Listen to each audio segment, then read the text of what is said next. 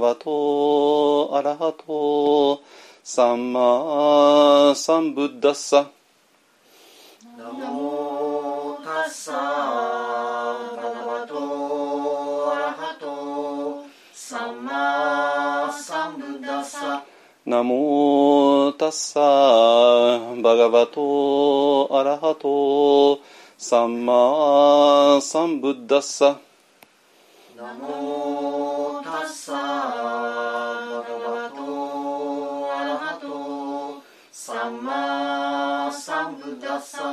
ナモタッサーバガバトアラハトサンマサンブッダッサ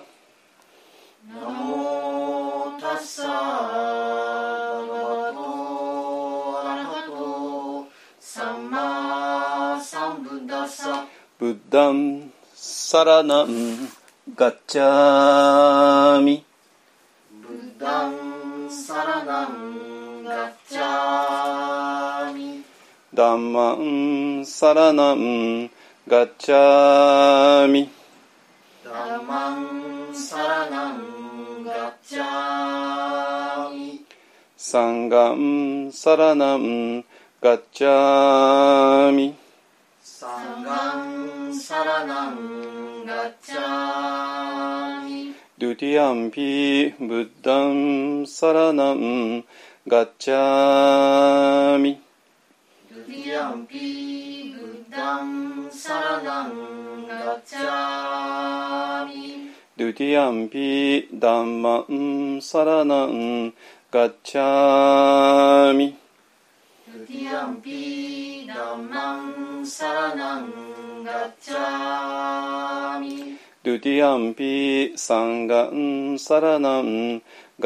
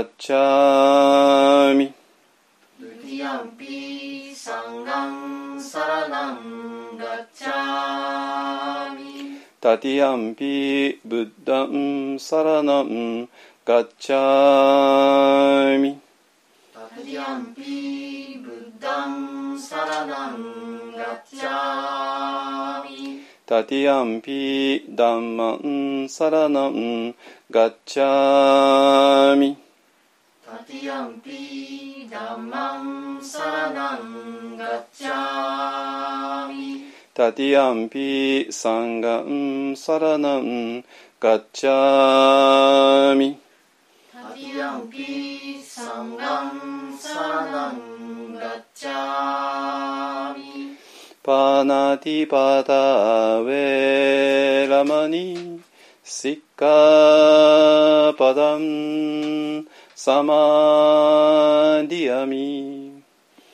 パナティパタウェラマニシッカパダンサマディアミアディナダナウェラマニ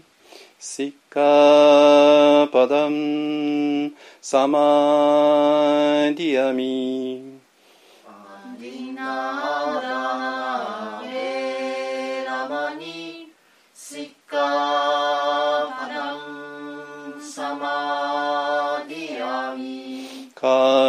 メスミチャチャラウェラマニシッカパダンサマディアミ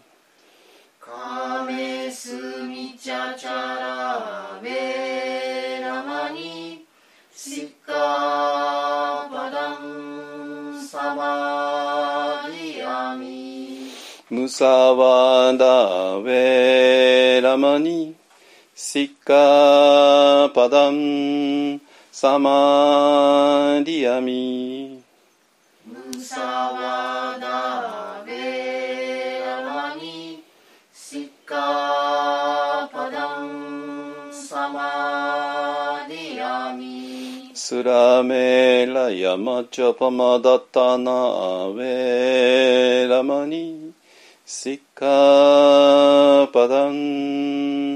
サマニシッカパダンサマディアミ。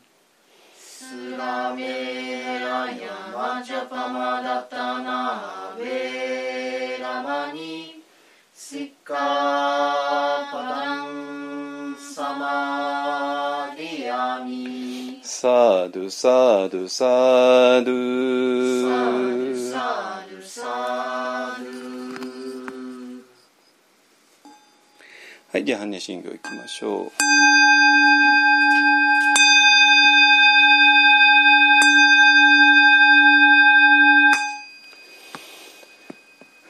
マカハニャハラミタ心経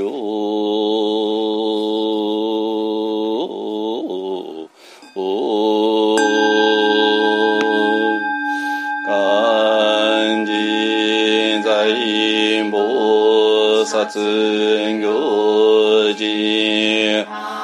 にゃはらみたじしょけんご海空道一切空役者利子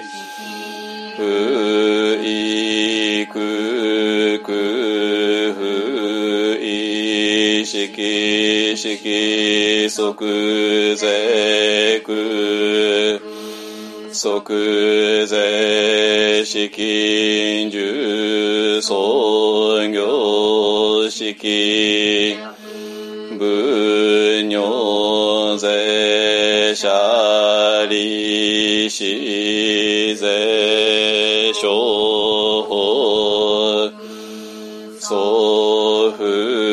父小不滅不空不尿増不減税国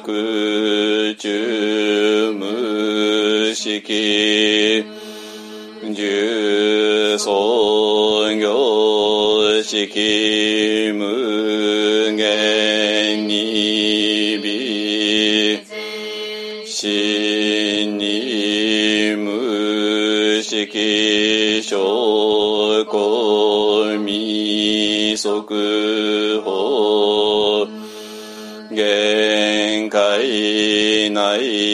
し無意識界無明薬無無明人内し老子薬無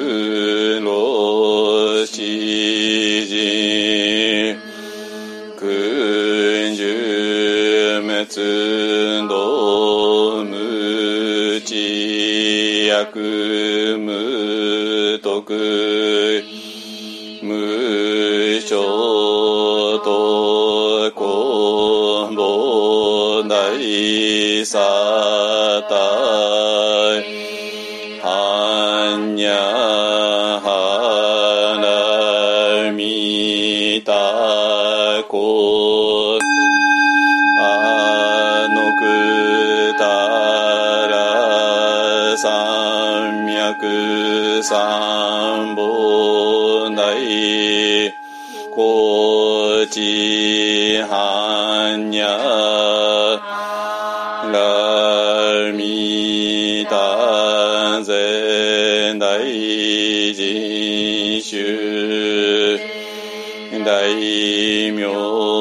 衆税無常衆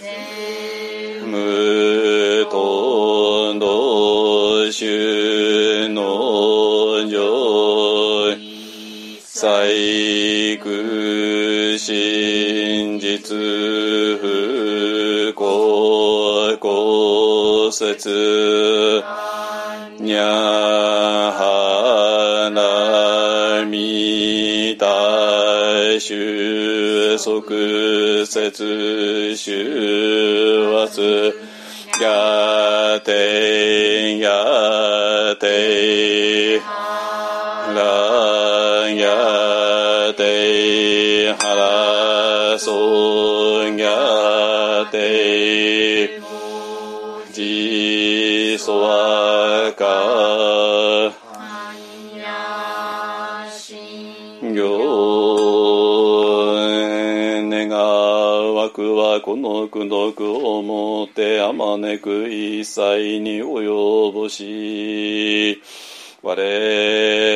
と主張と皆共に仏道上善こと。おおお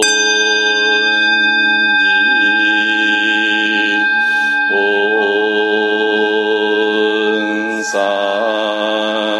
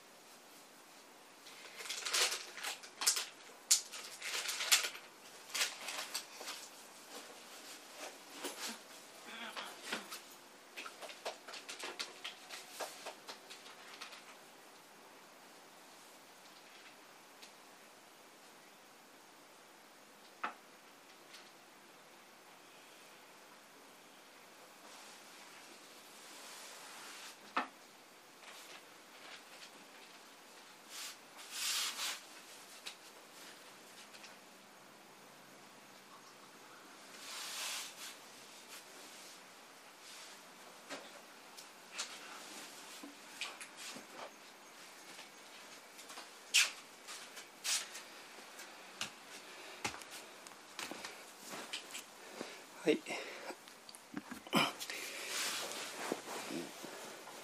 はいえっ、とね。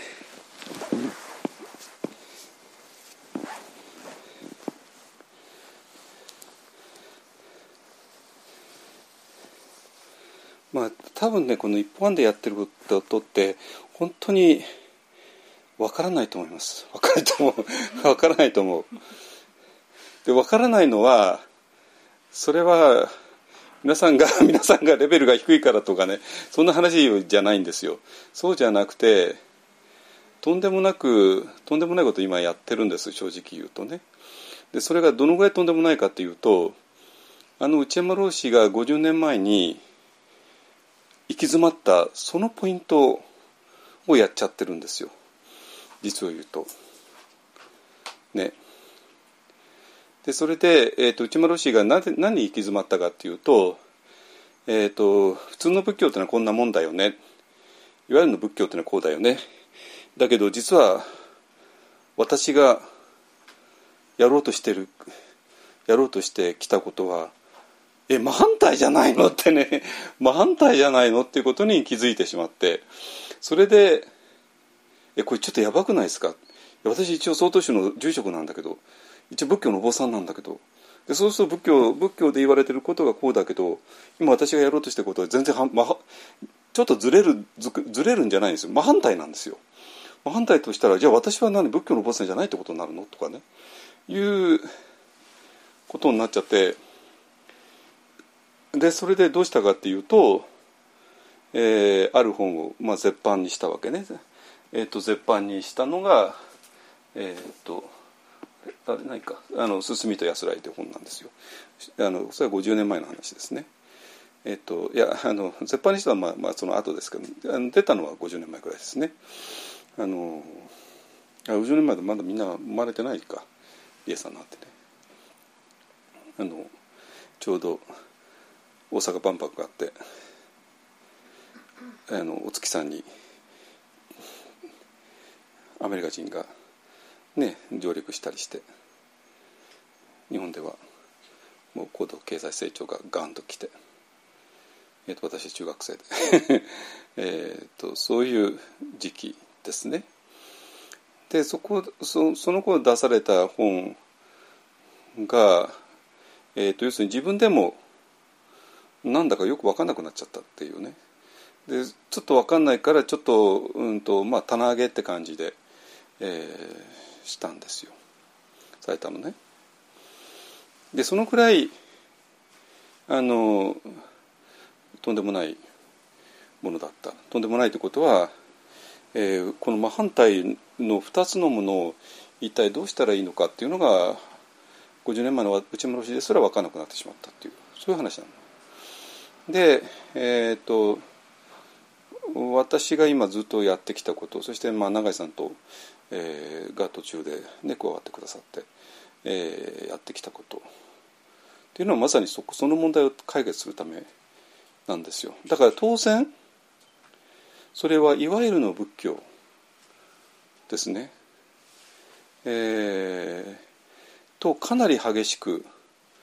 まあ、対立っていう言葉は使いたくないんだけどもそうしてしまう。でいわゆるの仏教っていうのは皆さんの常識にもまあ優しいんですよ。えっと、皆さんの常識通りではないんだけども常識からほんのちょっとだけジャンプしてる。ジャンプジャンプでもないな、えー、から非常に優しいのね。どのくらい優しい？ああ自然と一つになった。気持ちがいいとかね。あのそのレベルで。あのだから、えーと、月曜日から金曜日までねなんかもうあの馬の目あのなんていうかなものすごく激しく、えー、競争社会で激しく激しくサラリーマンとして働いている学生として働いている、ね、いろんな商売してながら働いている。それであの週末のにえー、とどっか あのそれこそ鎌倉とか行っちゃってきちゃって。でなんか海とか見てね山とか見てああ海と山とね私は自然と一つなんだってやってちょっと落ち着いて。でそれでまた月曜日からヒヒヒ言いながら働くっていうね、まあ、そういうレベルの、まあ、せいぜい平日に非常に激しい競争をする休日にゆったりとするでそれで皆さんの生活が成り立っている。で仏教っていうのはこの平日のあれじゃないかもけども、まあ、休日のの論理っていうのかなぐらいのところで理解できちゃうってことなんですよ。イさん分かる言ってることだから休日平日と休日とは違うけれどもどちらもみんなのサラリーマン、えー、誰々さんの生活の中で、えー、収まるぴったり収まるじゃないですか。平日の論理と休日の論理は違うけれどもねだけども休日の論理もそんなに突拍子もないもんではないわけなんですよ。あので仏教っていうのは休日の論理なんですよ。えっと、仏教ってこの場合のコーテーションマーク付きの仏教ねいわゆるの仏教ですね。だけどそれと,、えっと内丸氏が50年前にやろうとしたことって真反対なんですよ本当に。で一方案がやろうとしていること全く同じことだからだから当然一方案がやってること皆さん分かんないのは当たり前なんですよ。あの安心してください。あの一般のやっても分かんないでしょ正直言ってね。分かんないのは当然です。あの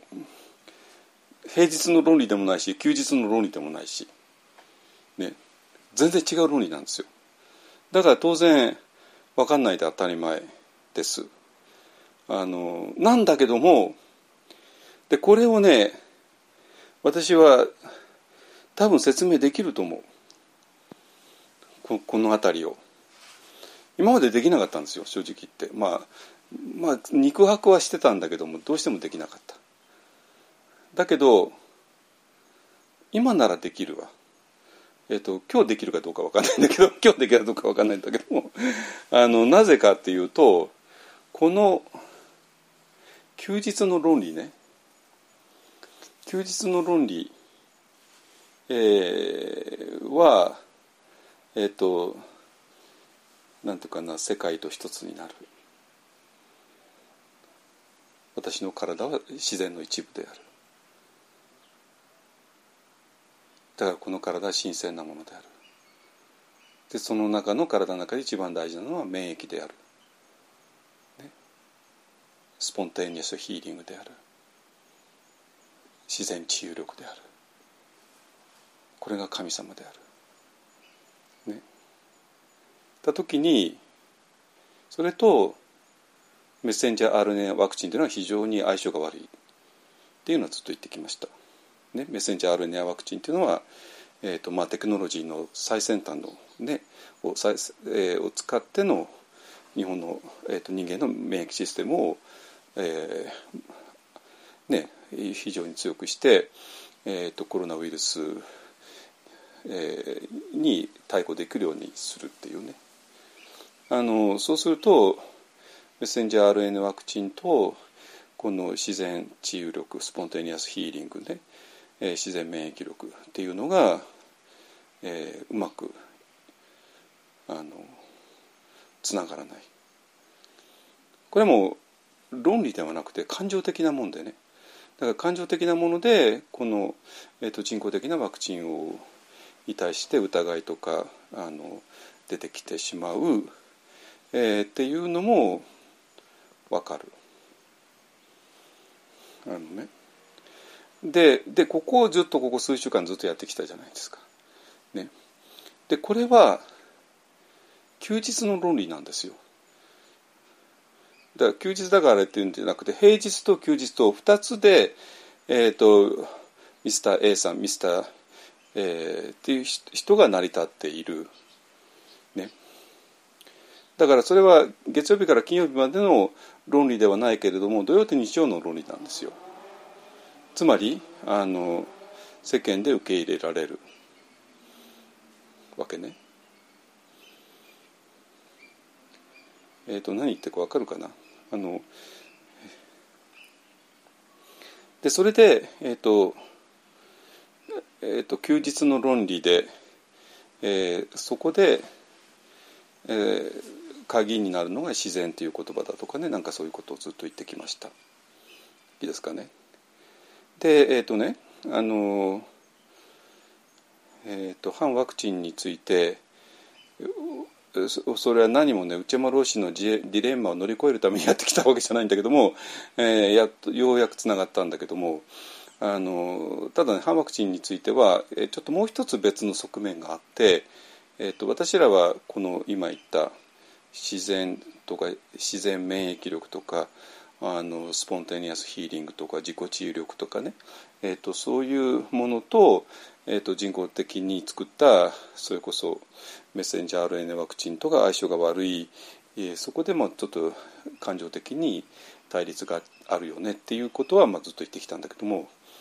えーと、もう一つの側面があってこれがもっと生々しい側面で、えー、と実は多分反ワクチンを動かしてるのはこっちの側面なんですよ。あのこの自然というのはもうちょっとねあれでで多分この2つの側面が反ワクチンを動かしてるはずです。ね、だからえっとまあ、私らが今ずっと別になんで瞑想会で仏教の瞑想会で反ワクチンとやるのって 取り上げるのって思うかもしれないけども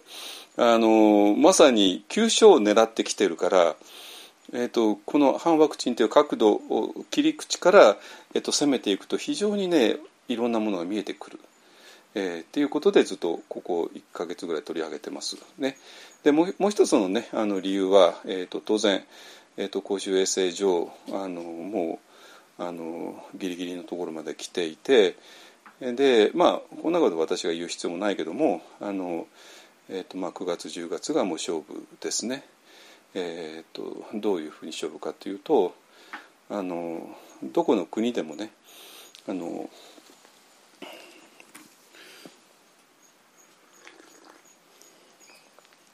えっ、ー、とワクチン、えーと、今ねあの国際的なワクチンのあの進み具合を、ね、グラフになってるじゃないですか、まあ、多分皆さん見てると思いますけども、ね、それで、えー、あの最初にイスラエルとかイギリスとか United States とかあのあとヨーロッパ諸国ですね。あのぐわーんと上がっていってもうそれこそ日本よりか3か月ぐらい早めにねやっていってでその頃まだ日本全然スタートしてなくて散々ねあの菅さんとかも責められていてでそれでようやくあのスタートしてあのまあ 遅れたのは当たり前でえっと、ファイザーや、ね、モデルナがもうやったのプラス日本独自のをやったからですよね。あの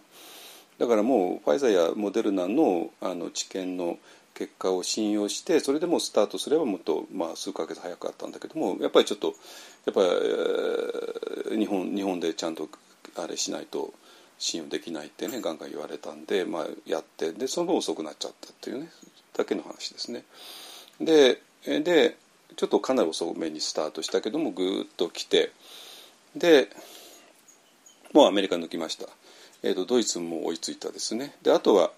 あのヨーロッパの国がいくつかあるぐらいで,、ね、でももう時期も世界トップになると思いますけどもあのでもう特徴的なのがそういう国でもアメリカでもイギリスでも最初は一気に行くんだけども途中からちょっと非常にあのこれは滑らかあの緩やかになってね。あの、えー、やってきてでほとんどなんか平行状態になるつまり全然進まなくなっているっていうねことが多い。あのだから打ちたいっていう人が打ち終わった後に、えー、打ちたくないっていう人が結構大量にいるので、えーと、その人のところに進めていけないっていうね、えー、そういうことですね。でそれで、えーとあのちょっとバイデンさんのねあの言い方が変わってきたってまあ今みんな指摘してますけども、まあ、ちょっと前だったらな、まあ、あの人はリベラルな人だから、まあ、打ちたくない人は打ちたくなくていいよって言ってたんだけども あのあの最近はちょっとあまりにも接種が進まなくなったんで、えー、とちょっともうあのとにかく打ってくれってねあの打たない限りえーまあ、いろんな公共的なところに、えー、受け入れるわけにはいかない、えー、ような、ね、ことをかなりききつあの、まあ、皆さんご存知のようにね欧米というのは非常にきつい世界ですよ。あの日本というのは本当に ぬくぬくの世界でねあのロックダウンすらできないわけですよ。この国はね。もうみんなとにかくお願いしかできなくて。ででそれがもちろん日本の弱さだ弱さだってねあのロックダウンしてそれに違反したらもういきなり逮捕とかね罰金取られるとか、えー、いうもうガンガンね行きますよね。あの中国はもちろん台湾も韓国もヨーロッパのもヨーロッパの国国もね。あの、えーとそれと比べたら日本はあお願いします。家にいてくださいってね。自粛のお願いしかできない。いうのは日本の弱さでもあるんだけどももちろんいい意味いい面もあって要するに試験ですね。私の権権力。あごめんなさい。あのあの、えー、権力じゃなくてなんだっけ。権利か。権利ですね、をあの犯さないっていうね。だから日本はこれだけゆるゆるであの一切ほとんど強制がなくてでそれでコロナを超えられたらこれちょっとすごいなと私は実は思ってるんですよ。あのもうもうロックダウンで違反したらいきなり逮捕っていう国とは違うそれが弱さでもあったんだけどもある意味強みでもある。ね、でそれで、えー、まあそういう国だとあのワクチンパスポートですねいろんな言葉を使ってるみたいですけどもそれをあの示さない限りコンサートに入れないレストランにも入れない、えーと、病院でも働けないというふうに、ね、今どんどんなってますね。あのただ日本でそれをやるとちょっとあれなんで、えーと、今まだ政府の方も決められていないっていうねいうところですね。ですね。でねあので、えーと、ちょっと今日はこれこれが全然話題ではなくてもっとちょっとだもっとあの話したいことあるもうあのちょっと駆け足でいきますけどもそういうふうにしてで、えー、9月10月が、えーと、その今ね、えー、まあ、えー、打ちたい人は打てるあのチャンスが広がっていて、えー、職域接種の方もねあのモデルナのオープンで、えーと、ファイザーのねクリニックの方も本当にオープンしてて、えー、すごい数なんですよ。何千何万っていうね、えーと、だからまあ9月10月で、えー、もう最後の追い込みをかけているっていうところですね。でそうするとなんていうかな。あの今まで態度を決めてなかった人たちが結構いるみたいですね。あの激しいガチな反ワクチンではなくてだからだけどもすぐに積極的になんか打つんでもなくてあどうしようかなどうしようかなどうしようかなみんながみみんなの様子見てから決めようっていうねあのいうような人たちで様子見の人たちですね。でその人たちがいよいよもう態度を決めなきゃいけなくなってきて9月10月でですね。で態度を決めたらもうすぐに打てる、ね、あの場所がいくらでもあるから。えいう状態です。でそれで、えーと、あのヨーロッパとか、えー、アメリカだともうこのレベルね60%を超えてくるとあのえ日本はね今第1回だけ打った人は60何パーセントね2回受け受けた人は 53%4% ぐらいになってますよね。あのなるとかなりあれが緩やかになって、えーまあ、要するに打つ人がだんだん少なくなっていくんだけど日本だけはもう全然その衰えを見せないでまっすぐに右肩上がりで一直線に登っていってる段階ですね。なんだけど、まあ、この9月10月が、えー、そういう様子見の人たちどちらかというとワクチンに対して否定的な人たちの番になってきたからだからあのちょっとこの辺りをねはっきりさせた方がいいっていうことで、えー、とここあまあそういう公衆衛生上の、えー、と理由から、えーえー、と取り上げてきましたっていうのは もちろん私は医者でもないしあのウイルスの専門家でもあるわけがないんだけどもあの実は反ワクチンに関してはえーと、お医者さんだけではちょっと足りないんですよ。でなぜかというとあの、えーと、反ワクチン、えー、に関して、えーと、例えば3つあの、えー、論点があるとしたらお医者さんが取り扱えるのは1つの論点だけなんですよ。もう本当に純粋な医学的なあの議論ですね。医学的な議論。なぜメッセンジャー RNA ワクチンが、えー、効くのか。でどういうメカニズムで。でそれに対して副作用とかそういうものは、えー、どういう、えー、なってるのかっていうね。でこれはもう完全に今本当にねあの厚労省とか何かが、えー、まとめています。素晴らしいものをね。あのだからこれを見ればこれはもう今の現代の医学界の英知の結晶みたいなものがあってえー、でこれを見ればもう何の疑問もないはずです。で実際に、まあ、議論理論としてはそうだしで実際にあのデータとしてはどうなのかって言ったらもう本当にあの、えー、素晴らしい効果が上がっている。えーねでそれでもう何十億人で受けた結果としてあの非常に安全性はもう大丈夫だっていうねなっているででデータ的にはですね。えーと、でまあでお医者さんがお医者さんたちが、えーと、議論できるのはこの一つの論点だけですね。でこれはもう終わってます完全に。でえっ、ー、とねえー、だけどあと2つ論点があってでこのこの2つの論点はお医者さんにはちょっと無理なんですよ。それなぜかって言ったらあのお医者さんの守備範囲ではないからですね。で,、えー、でこれこれは誰がやんなきゃいけないかというと実はこの2つとも宗教者がやんなきゃいけない問題なんですよ。これわかるかな？要するに反ワクチンで3つの論点があるんだけどもお医者さんがあのは、えーと、論議できる論点は1つしかなくてでこれはもうすでに終わってます。だけど2つ論点が残っていてこの2つは我々がやんなきゃいけないんですよ我々が。だから今やってるんですけどね。でこの2つの論点が1つが、えーと、自然という考え方ですね。えーとまあ、もちろん自然免疫とか、まあ、そことつながっていくんだけども。だからもうもちろん自然免疫の免疫の働き方とかねそうなったらそれはもう医学の問題だけども、えー、だけどこれはもうちょっと自然免疫という一つのなんていうかな信仰ですからね。信仰の問題だからこれは信仰の問題なのでこれ我々が扱わなきゃいけなくて。でもう一つが不安の問題ですね不安の問題ですね、えー、だからこの不安の問題も、えー、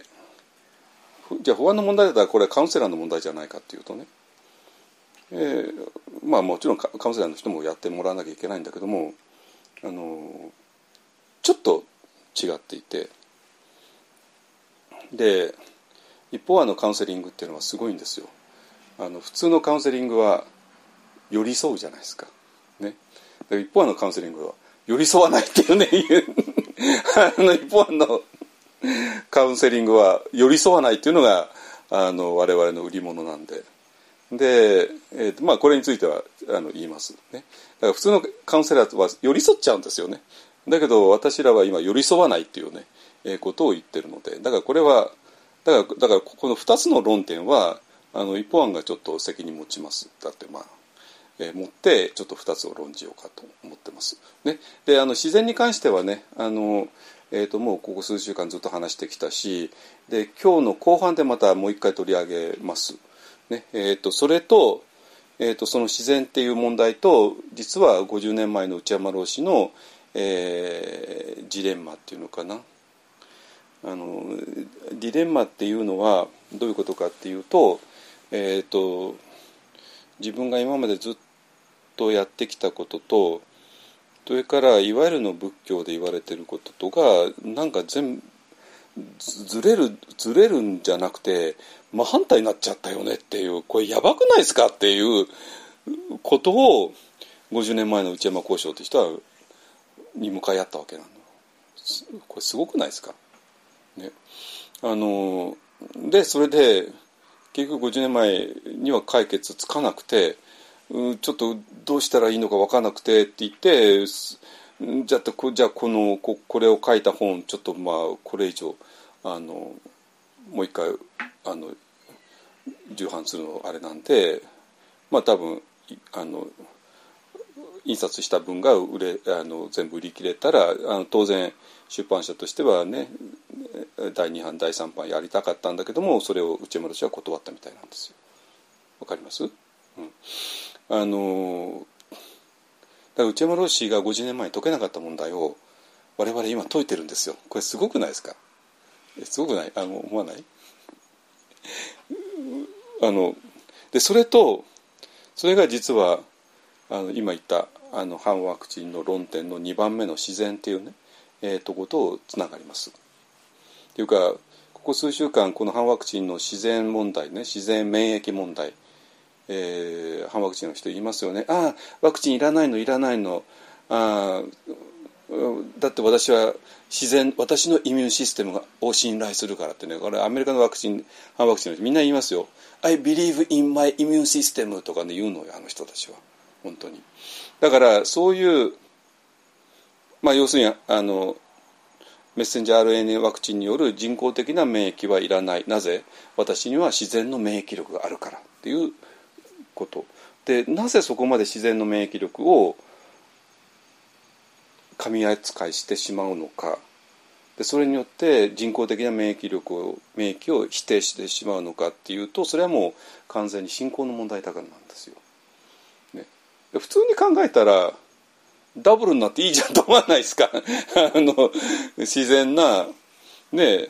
ちゃんとあの自然に免疫を高める方法なんていくらでもねあるじゃん。ヨガもその一つですよね。ヨガやってちゃんと休んで美味しいもの食べてね、そして自然の免疫力を高めてでそれプラスメッセンジャー RNA ワクチンによって、えー、人工的なワク免疫力を高めて自然プラス人工でダブルのね強い免疫力で新型コロナウイルスに対抗しようよね。っていうんだっていいじゃないですか。ね、なんだけどもそれが許せない。人工的なものがダメ、えー、っていうのはこれもなぜかというとこれはもう完全に信仰問題ですね。でそれはちょうどあの添加物が許せないっていうのとね あの食品添加物が許せないっていうのというのと全く同じであのもう完全になんていうかな、えーと、もう信仰問題ですね。だからこのこの添加物を使っても使わなくても、えーと、使った方があの食品の賞味期限が伸びるけどもあのだけどこれ添加物が非常に危険だから使わないってねじゃあ使わなかったらえその人はがんにならないのかっていうとそんなことは一切ないわけですよ当然ね。あのつまり完全に信仰の問題なわけですね。ででなぜそこで信仰問題になっちゃうかっていうと,、えーと、その自然の免疫力っていうのがあってで自然の免疫力をあのえー、生まれてくる背景には自然というものに対する信仰があってでそれが、えーと、内村氏の50年前のジレンマと深くつながっています。でこれは、えーと、ここここね数週間ずっとやってきたんで、まああのえーと、それとそれをもう一回あのおさらいしてからねやりますけども。でもう一つのね、えー、と今言った反ワクチンの論点の3番目が不安なんですよ。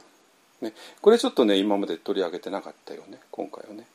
あのだけどこの不安問題はね一方案の得意分野じゃないですかね。得意分野で。で一方案も一方案もカウンセリングも得意なんですよ。でどういうカウンセリングかっていうと寄り添わないカウンセリングっていうね あの普通のカウンセラーの人がもう目向いちゃうようなカウンセリングなんだけども、えーと、この問題もねちょっと今触れますね。えーと、でその後に、えーと、このチマロ氏のジレンマの問題、えー、ですね、まあ、これは別に2つの論2つのテーマっていうよりか全部これつながってます。ねえーと、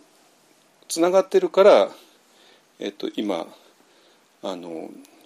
反ワクチンの自然について話してきたら内村氏の、えー、50年前のジレンマが見えてきたっていうそういうことね。えー、っていうのはねあの、えーと、最初から言っとくとあの、えー、サンガジャパンですね。サンガジャパンの、えーと、33号、えーと、これ2019年2019年と令和1年なのね令和元年の夏の号ですね。そこから私はあの、えー、と連載を始めたんですよ、えー、どういう連載かっていうと令和の時代の仏教3.0で副題が内間小次郎氏の「墨と安らい」を軸にっていうねので。でそれでえー、っと34号ですね。で3536でそうすると2020年の夏ぐらいえー、でそれで あのサンガさんがちょっと終わってしまったんで、えー、サンガジャパンもそこで終わって。でで今ご存知のようにねサンガ新社っていうのが生まれて。でもまだ参加新社ちっちゃいので、えー、とこういう紙の雑誌をガンガン出すことはできなくて、えー、でウェブでねあの全部今やってる。でウェブだったら別に全然お金必要かかんないですからね。こうやって印刷してこれをね、何千部印刷してでそれを本屋さんにやってでそれで売ってっていうともうめちゃくちゃいろんなコストかかるけどもウェブだったら全全然かかんないですよね。ちょうど一方あのあのホームホームページ載せるようなもんですからまだまずただですよ。た,、まあ、ただもちろんサーバー代かかるけどサーバー代はそう大したことないしね。で、えーまあ、要するにあの連載が中中断してるので、えー、と3回書いて中断しちゃってるので、えーとまあ、連載かい、えーと、もう一回復活させてほしいって、ね、言われてるので、えーと、復活します。あのそれをね今,、えーと、今これから書い書き始めてるんだけどもあのそれで、えー、と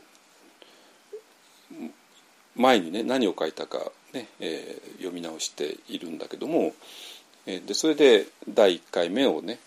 えー、つまり、えー、と2019年令和元年のあの夏の、えー、だか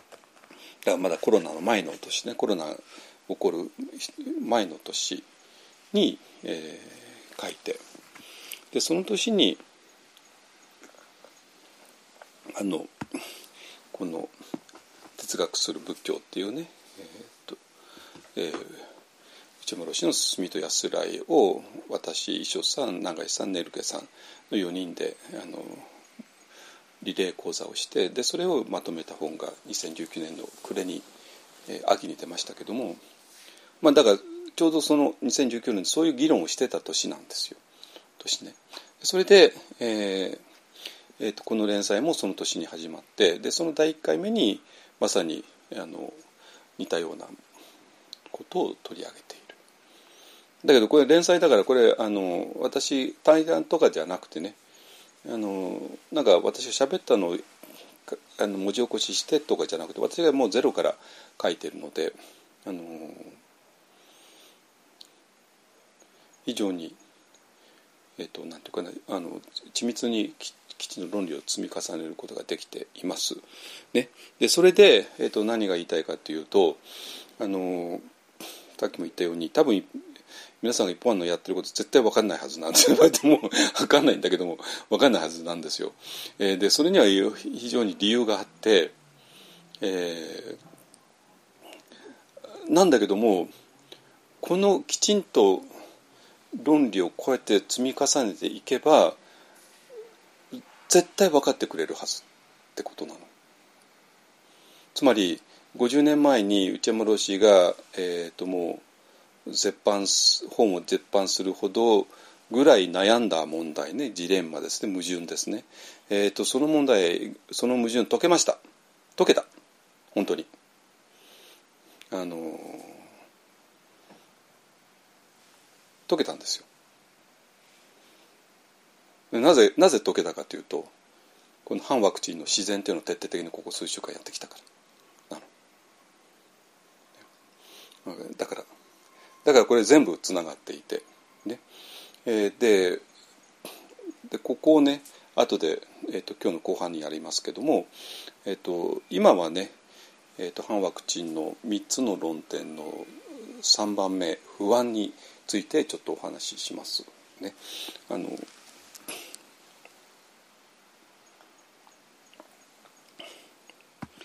えっとねあのまあ、あの内山省のジレンマの話については、えーと、これから 私は文章に書くからちょっと文章に書く前にちょっと頭の整理をしておきたいから今日お話しするんですけどね、まあえー、だけど不安についてはねもうちょっともうあのもう結論出てるんで、えーと、さっさと終わらせましょう。ねえっ、ー、とね、あのー、今ね反ワクチン本っていうのがたくさん出てるのはご存知かと思います。ねでそれが全部ベストセラーになってます。10万部ぐらい売れてんじゃないのかな。ね。えー、でそれででこのあの文藝春秋の10月号ですね。10月号ということは9月の発売のですね。あのに、えー、忽那先生ね。忽那聡さん。えーと、阪大大阪大学の教授に今年移った人ですね。去年それまではあの東京のなんだなんだろう。あの東京のあのコロナの中心なの病院でいてで、まあ、この人、まあ、しょっちゅうあのニュース番組とかに出るからね皆さん知ってると思いますね。結構結構ごつい人で あの、えーまあ、この人がまあ本当にコロナ対策のえーと、中心の一人ですね。非常に信頼されていて。でこの人も非常に文章をね昔からあのブログこの人のブログは結構有名なブログだったみたいなんですけどね、えーと、文章を書くの得意なんでえっ、ー、と、えー、まああの定期的に自分のブログに、えー、書いてますね。今だったらあとあの例えばえーと、子どもたちにワクチンをするべきなのかとかね。あのあとブスブストのことを書いてたかな子どもたちにの確実に書いてましたけど、まあ、ちょうどみみんながあの一番気になるポイントについてあの医学的にあの見方について書いてる方ですね。ででまあ、文藝春秋って ど真ん中の雑誌、えーとこの間まで「週刊文春」をの編集長をやって「文春法」ってねもうたくさんの 芸能人とか政治家が泣いた 泣いたあれですね、えー、の編集長が今あの文藝春秋に移ってちょっと文藝春秋をもう、ね、まあこれ日本で一番古くて権威のある雑誌だけどまあ最近はちょっと多分文藝春秋のまあねうちの父親たちにとっては毎月買う雑誌だったわけですよ当然ね。ででここにこれが、まあ、日本の世間の議論の中心点だったわけね。レさんのお父さん買ってた？買ってない？買ってたよね、うん、当然。当然そうですね。はい、これで見ればあこれが今の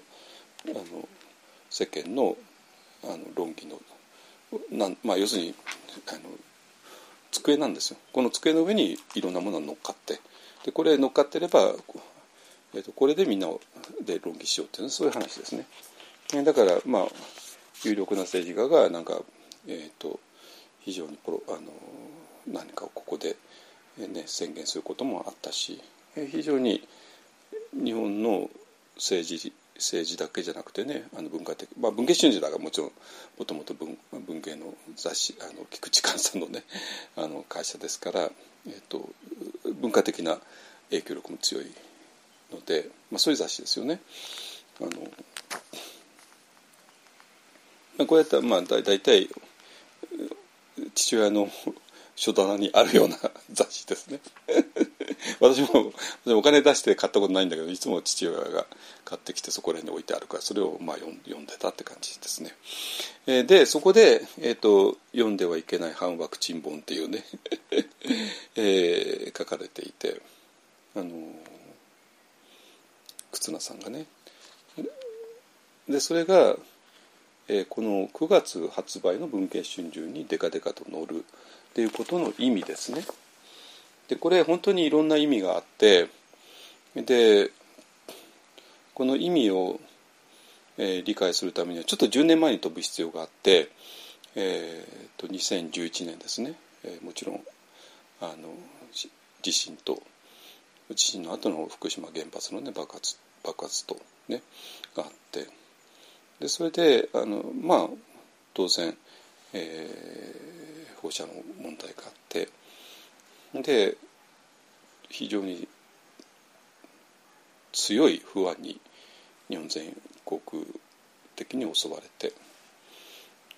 だから10年前の福島原発事故と,、えー、と今回のコロナとえーと、これ恐ろしく似ているわけなんですよ。似ている面と似てない面とが両方あってでつまり放射能、えーと、10年前放射能ね。今回はコロナウイルスとワクチンと、まあ、要するに分かんないわけ分かんない。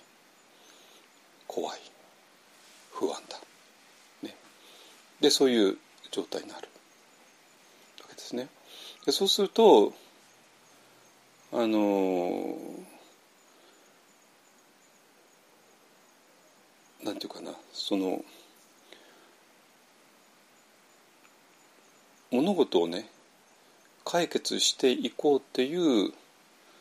方向ではない方向に人間って動いてしまう。つまり純粋に物事を解決するっていう文脈だったらばあの実際にあの時爆発によってどのぐらい散らばったの？どこへ散らばったの？それはどのぐらいの量なの？そしてそれはどのぐらいの危険なの？っていうことですね。それをきちんと測ってで危険性をきちんと論議してあのそれでじゃあもう今度ここから離れるべきなの？ここだったら住み続けていいの？でここのここでできた農産物はどうなの、ねえー、っていう話ですね。でももちろんね一方では本当に福島の人はそれをものすごい努力してやったんですよ。ね、努力してやってでもこの10年間あの福島で取れる、えー、お米の全てを全部、えー、そこに、ね、あれが残ってないかをちゃんとチェックしてでも残ってないんですよ。ででそういうことをやってじゃあ福島市に住み続けて大丈夫なの？郡山市は大丈夫なの？じゃあ浪江町とかね双葉町とかはどうなの？ってなって。で当然あの、えーと、浪江町の一部とかね双葉町はちょっと非常に危険だからもう皆さん出てくださいって言って、えー、仮設住宅ですね。で、えーとまあ、私らは福島リトリートって毎年やってきてでそれはまあ最初はもう最近はちょっとあの 温泉旅行になってきてるんですけどもあの、えー、最初はねあの、えー、福島の人のためのリトリートでだ福島、まあ、遠くの人はもう全部全員参加費用はこっち持ちでっていうのはまあ私の友人があのスポンサーになってくれてねっていうあの無料のリトリートの機会を、えー、オファーするっていうのが福島にっていうの最初の目的で。でそれで,、えー、でその時にあの実際に浪江町の人に来てもらってまあもちろん仮設に住んでる人たちですね仮設に住んでる人たちに来てもらってでそれで、えー、その時の経験を話してもらってで当然それはあの3月11日あれがドーンといったのが、えーと、その2日後か3日後ぐらいぐらいですよね。あのでその人たちは 実際にドーンと聞いた人たちですね 音をね。だけどもとあの当然何が起こってるか全然分かんなくて、えー、でそのあの今どういう状態になるかっていうそんな情報もきちんと伝わってなくてわけわかんないままにあるあのところに避難生活しててでそのその避難生活したところもあの原発から全然近いところなんで めちゃくちゃあのあれが高いところなんで、えーとまあ、とんでもないここにいちゃった危険だからといってあの日本松かどっかの仮設にあの入ってでそこでもう何年も暮らしていたってねそういう人たちですねそういう人たちに来てもらってあのその体験談を生で毎毎年聞いてたっていうねことをやってましたもう最近はちょっともうあれですけどね。えーと、なんで私らにとってはもうあの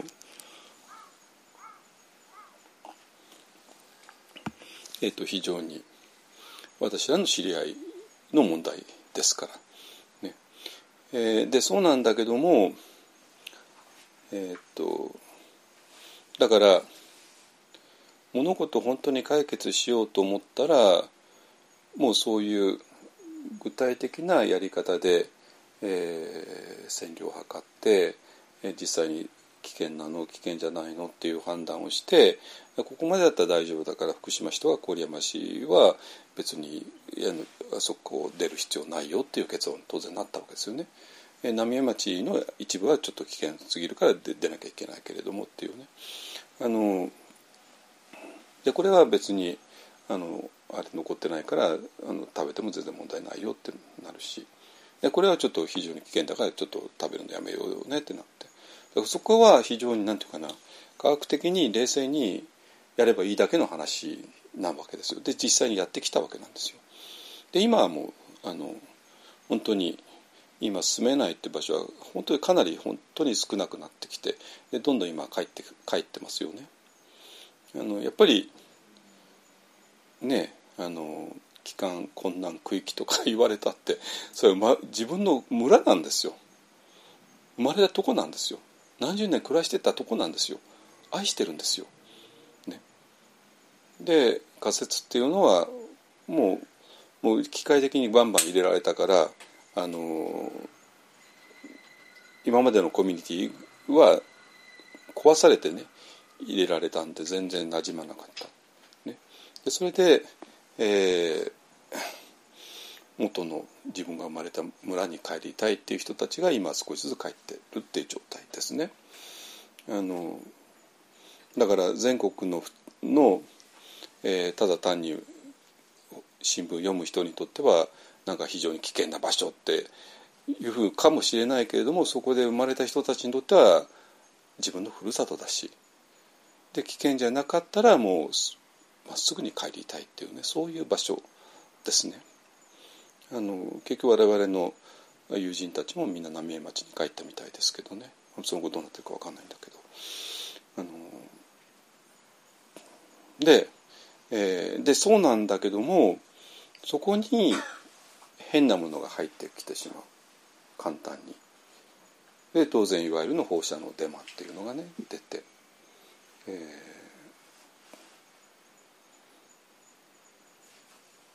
でもただ人を不安がらせるだけの目的ですね。であの科学的に言えば全然あのそこを出る必要がないのに、えー、引っ越しをしてしまう人がまあ当然出てきてでで当然、えー、非常に行き詰まってしまうっていうのはね当たり前ですよねなってくる。でそれと同じことが今回も繰り返されて、えーね、でこれ一体何なのって非常に不思議なんだけどもただ10年前と今回とでは著しく違うところがあってでそれはどこかっていうと10年前は非常に地域が限定してたわけですね。福島のあの地域って。ねだから当事者っていうのは浪江町の人たち双葉町の人たちとか、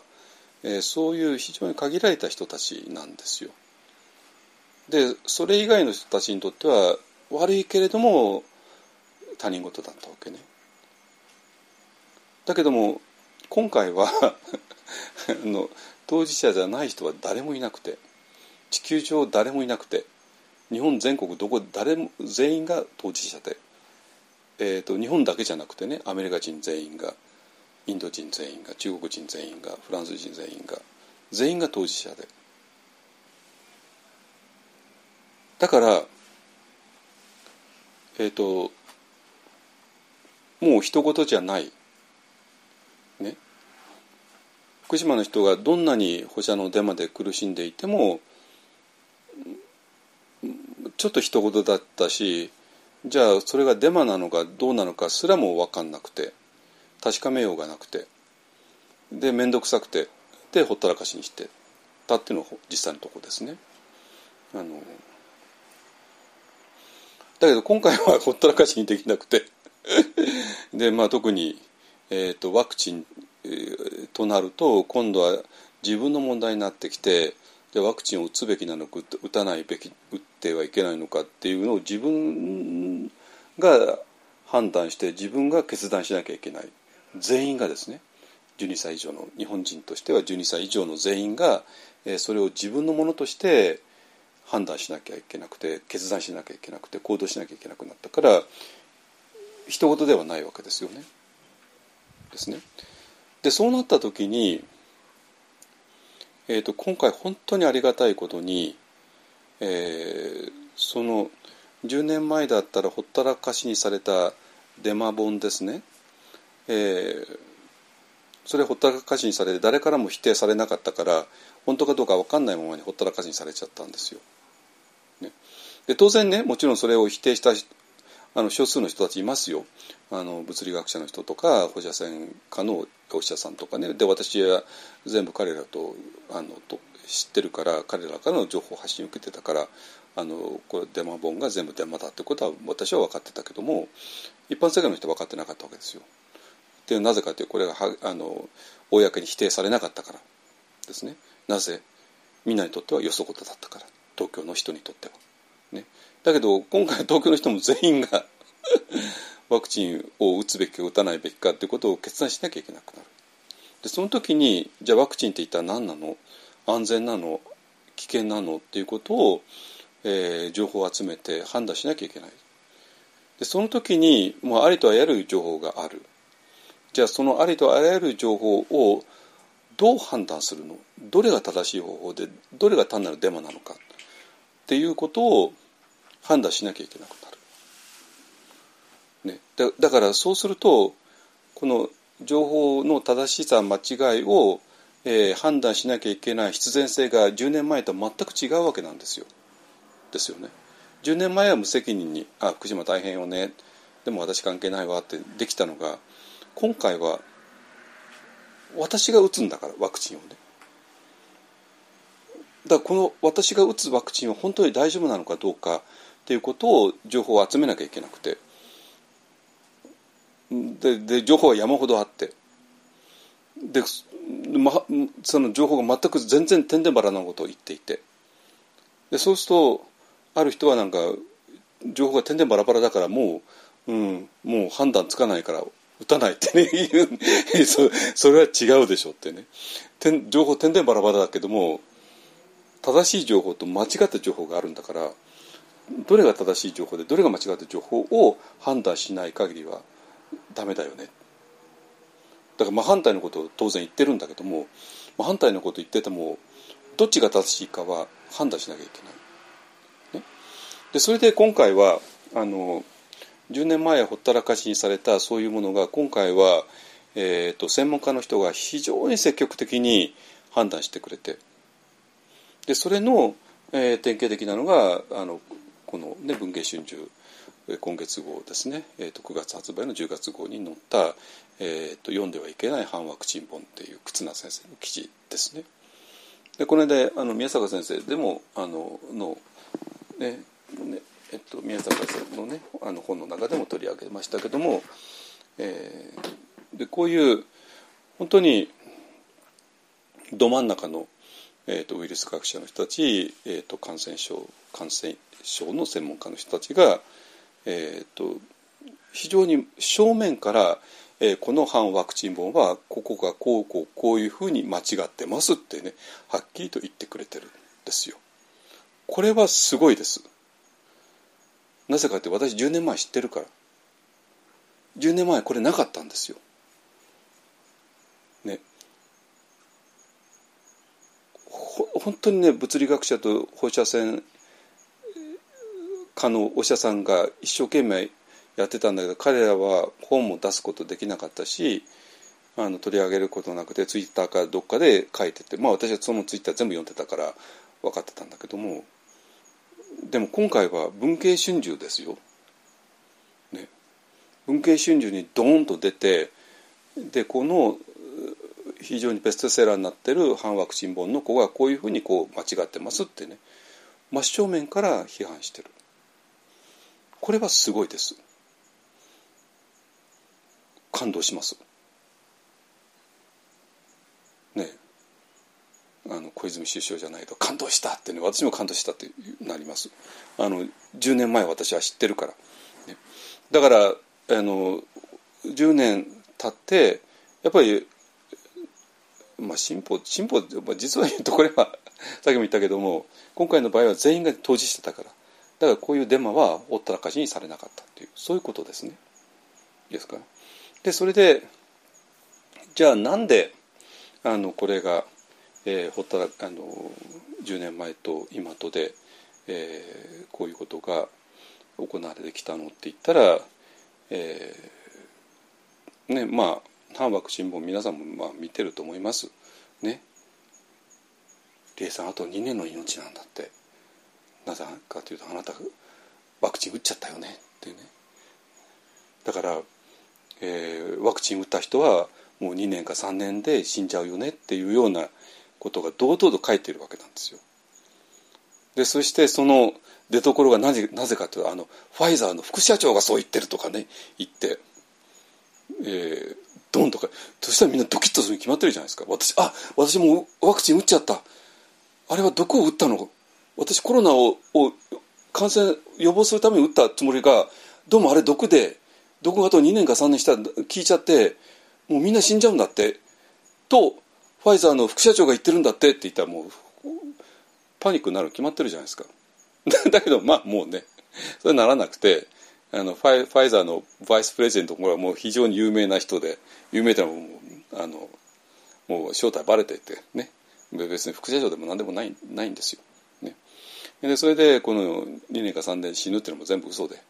でなぜ死ぬのって言ったらもう笑っちゃうんだけどもあのその時あのワクチンの、ね、実験をしたネズミはもう2年でみんな死んじゃったってね。だから、ネズミの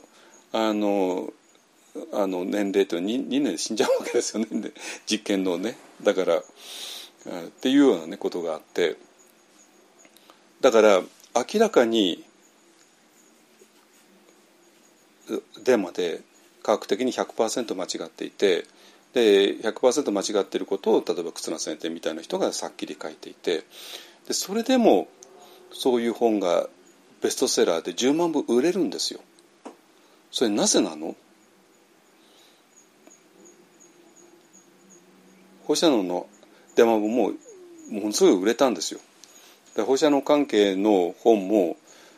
デマの本だけがベストセラーになってまともな物理学者が書いたまともな本は全然売れなかったんですよ10年前にね。それで今回も、まあえー、今回ちょっと違っててまともなウイルス学者が書いたね、えーと、宮坂先生の本がこれがもう結構10万部売れるからだからそこは違いますねまともな本が売れているで忽那先生のが文芸集中に載る。だけども反ワクチン本が10万部ぐらい売れちゃってる。でその反ワクチン本の、えー、表紙にはそういうねワクチン打った人はみんな2年か3年死んじゃうよっていうようなことが書かれている。ね、あのなぜ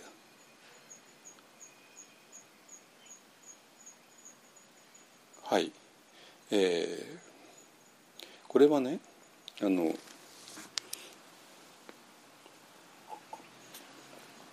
これは医学の問題ではないです。えっとここまでは、えっと、忽那先生と宮坂先生の役割はもうここで終わり。ねえっと、そういう超一流の感染症医、えー、ウイルスの学者さんが完璧に科学的に否定してくださった。で彼らの仕事はここで終わりです。ね、で問題はこの科学的に間違っているそういうおどろおどろしいものになぜ我々は惹かれてしまうのかって話なのね。なぜかというと簡単ですね不安になりたいからですね。はい皆さんいや私不安嫌いですとかね。私は心配事とか嫌いですとかね。私は怒り怒りとか嫌いです。そういうネガティブなねあのものは嫌いですとか言うけども嘘ですよ。ね、私は平和を愛します、ね、私は人類はお互いを愛すべきだと思いますとかね言うじゃないですか、ね、そういうので溢れてるわけですよ。だけど人類の歴史というのは実はそうじゃないじゃないですか。人類の歴史というのは一方ではもちろん愛し合ってきた。一方では私は殺し合ってきたわけですね。殺し合ってきたわけですね。ね。なぜなの？ね。だから結局ねこれはもう実はもうコロナの問題ですらなくてワクチンの問題ですらなくて放射能の問題ですらないんですよ。放射能もワクチンも新型コロナも全部これ単なるきっかけに過ぎなくてだからもうここまで来ると物理学者もお医者さんもウイルス学者も手が出せないんですよ。っていうかもう彼らの仕事はもう終わってるんですよ。十分したんですよ彼らも彼らは。えー、この反ワクチンも完璧に間違ってるでそれでもう終わりなんですよ。十分してくださったんですよ。でもこの間違っているおどろおどろしい反ワクチン本をどうしても読んでしまう私それによってわざわざ不安になってしまう私これは一体何なの？っていう話なんですよ。これはもう医学関係ないしお医者さん関係ないし 厚労省も関係ないんですよ。厚労省はもう仕事全部終わってるんですよ。厚労省は全部クエスチョンアンサーやってる。丁寧に丁寧にねなぜメッセンジャー RNA ワクチンによって遺伝子では操作されないよ？っていうようなことをあの本当に丁寧に丁寧に説明してくださってるんですよ。読んでくださいよ本当に。ね。だけども我々は遺伝子が操作されてあどうしよう怖怖いってどうしても思ってしまうのか。ね。でそれはなぜかといったら私不安な我々は不安が大好きだからですね。心配することが大好きだからですね。絶望することが大好きだからですね。それがあなたの本音じゃないですか。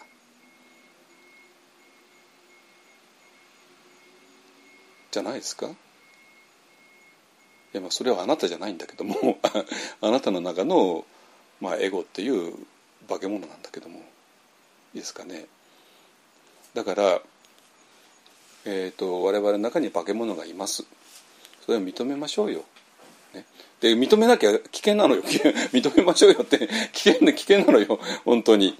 あのある危険なものがあるってことはえっ、ー、とねあの例えばガソリンスタンドにはあの危険物取り扱いなんとかあっていうあの免許証を持った人は必ずいなきゃいけないわけね。でなぜかというとガソリンスタンドの,、えー、地下には大量のガソリンがあるんだから。だからガソリンっていうのはもう火やったらもうドーンと爆発しちゃうから。だからそのあの危険なガソリンを、えー、どう取り扱っていいのかををを完璧にマスターしているそういう資格を持った人がガソリンスタンドにはいなきゃいけない。ね、でそれと同じように皆さんはガソリンスタンドなんですよ。わかる？自分がガソリンスタンドだってわかります？ね皆さんのね普通の顔の下にでっかいガソリン倉庫があるじゃないですか。そこへ火投げてドバーンって爆発するじゃないですか、ね、だから我々はねガソリンスタンドが危険物取扱いなんとかなんとか ねあの、えー、資格持った人がいなきゃいけないように我々自身は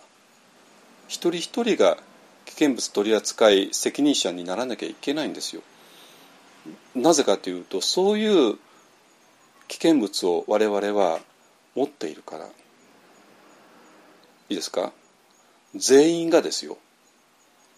これには例外ないです。例外がない。だから我々は、えー、そういう危険物を自分の内側に持っている化け物を飼っている。だからまずは危険物取扱い 責任者になんなきゃいけなくて、えー、この危険物取扱い責任者になるためにはこの危険物のがどういうふうに危険なのかを、えー、ちゃんと分かってなきゃいけなくてだけどもどういうふうに危険かはもう分かっていてどういうふうに危険かという分かっているどうどう危険かというかというと私らはネガティブなものが大好きなんです。ネガティブなものが大好き。それが我々の中の化け物の正体です。簡単でしょ？簡単なんですよ。ね、だから反ワクチン本が大好きなんです。なぜ？反ワクチン本だと我々の中のネガティブなのがもうわーっと盛り上がるから我々は放射能の出番本が大好きなんですなぜ？それを読むとわーってまだネガティブなものが盛り上がっていくから。ね、でそれが科学的に正しくないか正しくない関係ないんですよ。我々にとってその自分の中のネガティブなものが盛り上がればそれでいいんですよ。だけど迷惑ですよねそれでね。それはもちろん人様に迷惑かけるからあのとんでもないことになる。ね、だからあのねだからそういうそれでねその時にえっと一本案のカウンセリングは、普通のと違って寄り添わないって、ね、言ってたのはどういうことかっていうと寄り添うっていうことはそうだよね危険だよね危ないよねでつまり危険を愛してしまうそういう心を肯定することになっちゃうんですよ。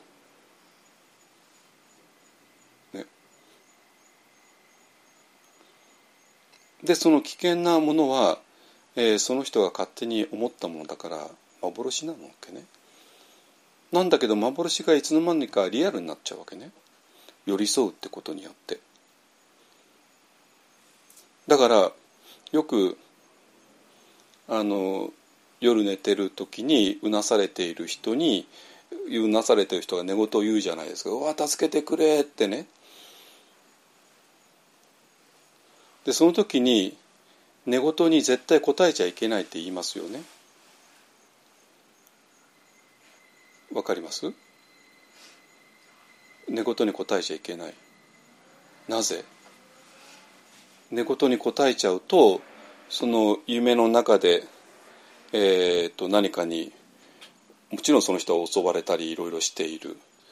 そして外の人がその寝言に答えちゃうとその人はその夢の中で見ている化け物がリアルになってしまうからなんですよ。そしたらその人はそのリアルな化け物がいる夢の世界から出れなくなってしまう。つまり我々が寄り添ってしまったらそのそれぞれの人の中の化け物が本当は幻なんだけどもそれを実在するものとその人に思わせてしまうんですよ。そしてその化け物が幻だった化け物がリアルになってリアルな化け物がうごめく世界にその人がずっといることになってしまうんですよ。それどう責任取るんですか？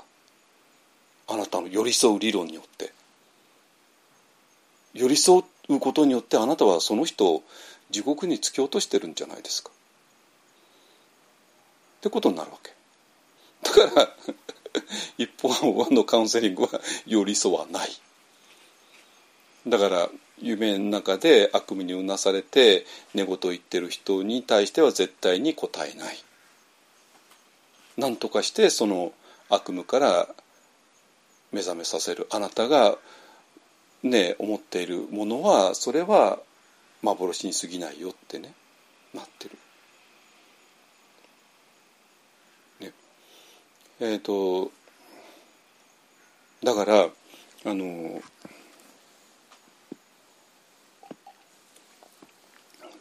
そういうね、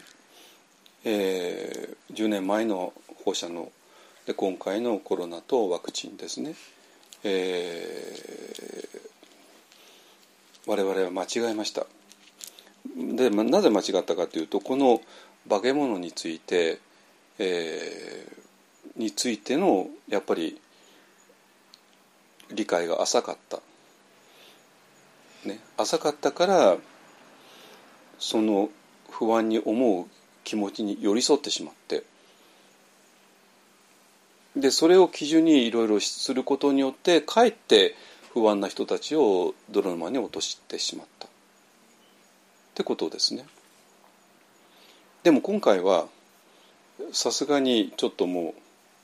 やばいのでお医者さんたちが見るに見かねてねあのそれは全部間違いだよってことを言ってくれている。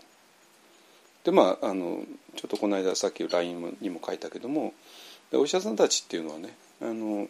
やっぱさすがだなと私今回本当に思ってるんですよ。それなぜかって言ったらばやっぱ彼らはやっぱり人間の生き死にの現場にいるわけですよね。でまあどんなお医者さんでも何人かの人たちを見送ってるわけですよ。ね、でその見送る時にその、ね、亡くなる患者さん自身そしてその患者さんの家族がどれほどの深い、えー、苦しみと苦悩と心配と、ね、悩みに陥るかを知っている。ね、本当に弱い状態になっている、ね、そして自分はお医者さんなわけで権威があるわけで。だからその患者さんとか患,、えーと、患者の家族を何とかしようと思っていくらでもできちゃうってことは分かっている。だけどもそれは医師として絶対やっちゃいけないことだからやらない。ですね。だけども今回の場合、えー、その不安につけ込むねえー、何人かの医師が出てしまってでその人たちが反ワクチンを書いてベストセラーになってるっていうね。だからこの不安に陥っている患者さんをつついたらいくらでもコントロールできちゃうなんてことはお医者さんは全員知っている。だけども倫理上絶対にやっちゃいけないと思っているからこそああこれやった人がいるんだってことも分かる。ね。えと昔は宗教者がこれやったんですよ。あの今宗教者は誰も信用されてないからあれだけどね。昔は宗教者信用されてましたからね。で宗教者はもうもう生と死を握ってたじゃないですか。ね。でそれで散々脅かしたわけですよね。だから宗教者っていうか宗教施設っていうのは非常に力を持っていた。だけどさすがに今は宗教っても全然信用されないからだから宗教者がそういうものをあの、えー、持たない。ね。だから今みんなはお医者さんは一応信用してるからだからそのお医者さんはみんな生と死の現場に立ち会うので、えー、だからお医者さんがそこで悪さをしたらとんでもないなるからそれはさすがにほとんどのお医者さんは絶対にやってないですね。あのでもあの不安につけ込む人も中にはいるっていう話ですね。でそれがあのお医者さんたちにはよく見えるから、えーと、遠慮や遠慮なくそういう人たちをあの批判してるっていうことですね。いいですかね。はいじゃあこれで不安の問題は終わりです。ね、でそれでねえっ、ー、とえっ、とだから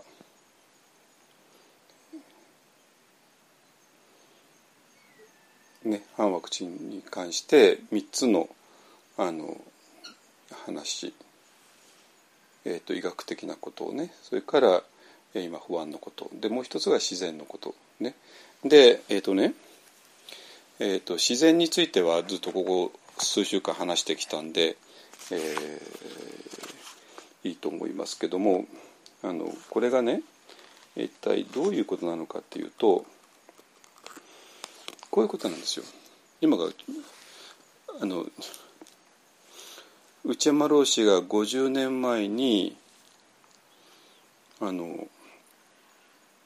ある矛盾自己矛盾っていうかな？自己矛盾とも違うか。に陥って前へ進めなくなっちゃった。でそれで、えっと、自分の書いたものを絶版してしまった。それなぜっていうその理由ですね。でえっ、と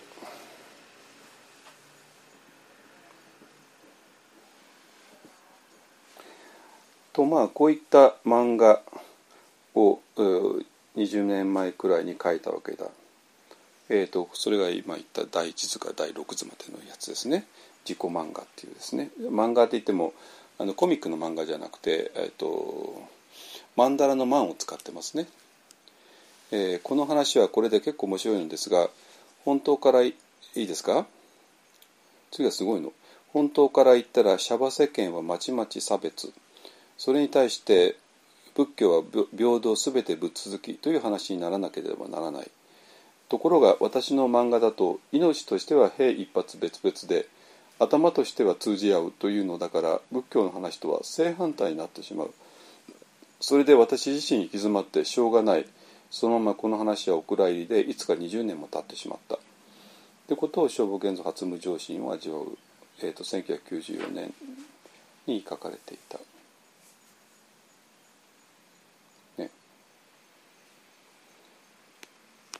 はい。だからえっ、とねえっ、とここえーこれについてはね私、えー、とこの連載で、えーももっと詳しく書いていきます。あのー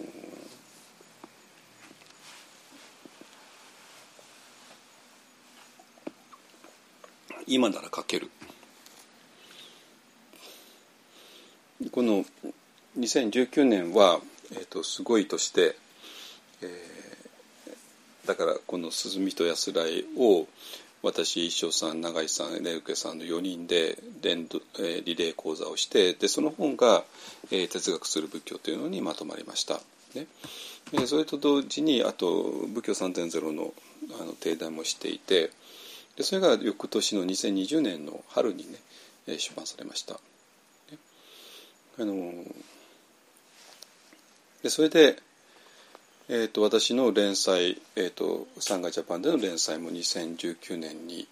2回書いて去年1回書いてでそれでもう中断しちゃったんでで今年から復活させますね。まあ、あとえっとまあ6回ぐらいウェブで連載すれば、まあ、1冊の本になるぐらいの原稿がたまるんじゃないかなと思います。でそしたら1冊の本として出版したいなと思いますね。あのまあ、それが参加新社でできるのかどうかあのと思いますけどねまあ一冊の本になるぐらいの原稿はなって非常に重要な本なるかと思います。えっ、とでねこれは、えー、とここ数週間ずっとやってきたでしょ？どうも自然っていうのが怪しい。えーね、でどういうことかっていうとあのその醍醐図のあの解釈に二通りあってこっちの解釈をすることで、えーそこからなんていうかなあの自然っていうのが出てきて自然の神神聖化というのが出てきてでそこから実は反ワクチンになっちゃうんじゃないのっていうね、えーだからつまり反ワクチンを理論的に支えるものとして善っていうものが出てきちゃうんじゃないの。でそれはもう経験上なんかなんか否定せざるを得なくてなぜかというと私もずっと禅寺にいた人間なんだけども日本の禅寺とアメリカの禅センターにいた人間なんだけどもやっぱり禅っていうものの周りにはそういう人たちが集まってきて、えー東洋医学ですね東洋医学の人たち自然食の人たちマクロビの人たち、えーそれから有機無農薬野菜の人たち、えー、ヨガの人たち、えー代替医療の人たち自然食の人たち、えーいうような人たちが集まってきて自然農法とかねあので自然というものが一番大事だよね。自然というのはもう人間が一切やらないことが大事だよね。それが神だよね。要するに人工的なものダメだよね。だから人工的な添加物もダメだよね。って、まあ、みんな結局同じイデオロギーなんですよ。ね、あのでそれが自然農法ってなったらね耕したり農薬やったり肥料を使ったりするのもダメだよねっていう方向に行くし自然食だったら一番自然な添加物を入れない食事食食べ物が一番大事だよねってなるし。でそれが代替医療になったら、えー、と一切人工的なことをやらないね。抗がん剤はダメダメ、ね、ステロイドもダメダメ、えー、一番自然にやって自然に任せて自然の免疫力を高めるのが一番大事で自然の免疫力さえあればそんなメッセンジャー RNA ワクチンによる免疫は必要ないよねっていうようなことですねと言ってきました。えー、でそのそこまでなんで自然が大事なのかっていう理由がどうも禅にあるもうちょっと言うとその醍醐図の、えー、2つの解釈のうちの1つの方にあるっていう話だったんですよ。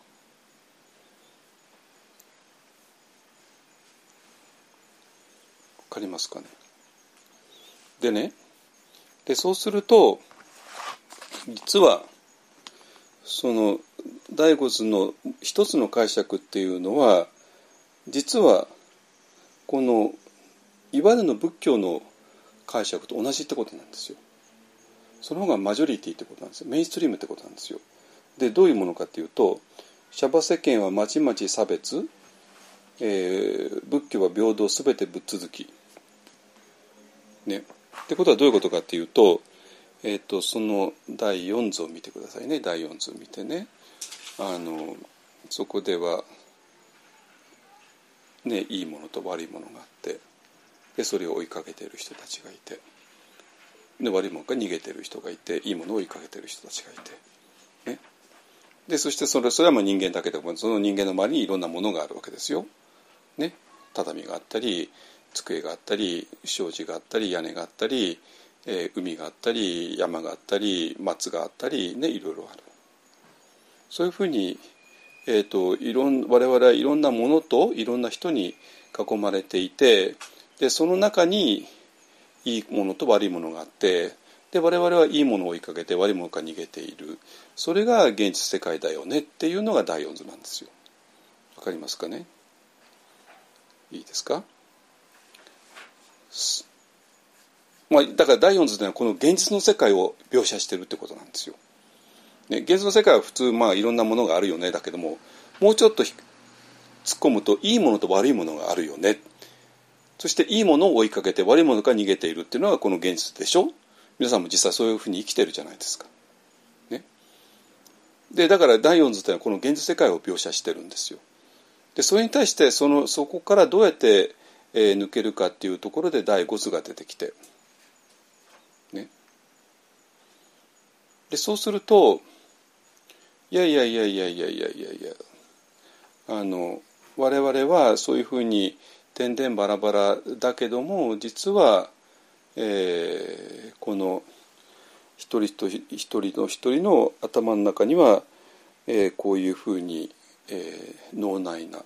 脳内の映画が広がっていて、えー、そこでああでもないこうでもない好き嫌いとかねやっている。だよ。でそれでこの頭の中のものが、えーとえー、暴走することによって我々は、えー、お互いを傷つけ合ったり憎み合ったりあれしちゃうからそうじゃなくてこの体に戻ればいいんだよっていうのが大骨だっていうことね。でそして体に戻ったら、えー、戻ったところで我々はえーと、平等でぶっ続きになる。ね、あの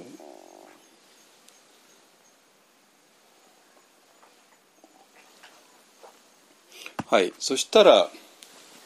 この解釈だったらば、えーと、内山老師が言う、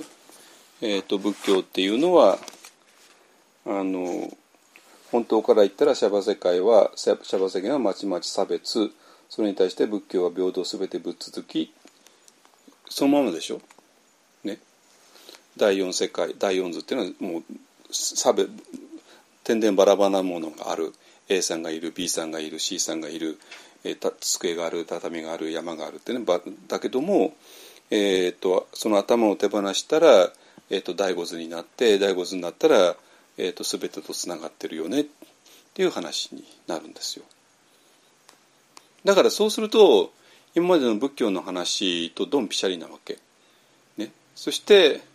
えーと、全てのものとつながっているでそれが自然なんですよ。だって全てのものとつながったらもう我々何かする必要ないじゃないですか。ね。あのもう追いかけたり何かにする必要ないわけ。ね、追いかけたり何とかするっていうのは人工的なものでそうじゃなくて、え、それを手放して、えーと、その体に戻っていったらもう我々は、えーと、何かをやる必要がないでそれが自然ということなわけね。でそうするとそこにはありがたいことに自然の免疫力があって我々は何もしなくても、えーと、体が、えー、健康を保ってくれるよ、ね、だから自然っていうのが一番大事なんだよ。農業をやるにしてももう何もする必要ないよ、えー、土を耕す必要も肥料をやる必要も農薬をまく必要も一切ないよ、えー、自然に任せていれば勝手に野菜はあの育つよお米は育つよっていう自然農法ですね。だから添加物とか入れないででそのそのまま食べるのが一番いいんだよっていう自然食の考え方。ね。髪の毛もシャンプーシャンプーとかね人工的なもの使わないでお湯で流すだけでいいんだよっていうねそういう考え方、ね、もうそんなあの皮膚にペタペタ塗る必要もないよっていうね塗ってはいけないよっていうね。だからもう石鹸で洗うとかダメで。ね。あの洗濯もただ水で洗うだけでいいよとかね。えー、そういう自然が一番大事だよね。だから生まれてきたばかりの赤ちゃんにワクチンを打つなんかとんでもないよねっていう話ですね。なんか夫もそうじゃないですか。ねこういうの好き大好きな人たくさんいそうじゃないですか。でたくさんいるんだけども いるんだけども。ででそういう自然が大好きだよねっていうところの考え方に、えーと、全てがぶっ続きだよね。頭の世界はあれで。ね、だけどもそれに対して内山老師が言うやってきたことがところが私のその漫画だと命としては兵一発別々で頭としては通じ合うとなって仏教の話とは正反対になってしまう。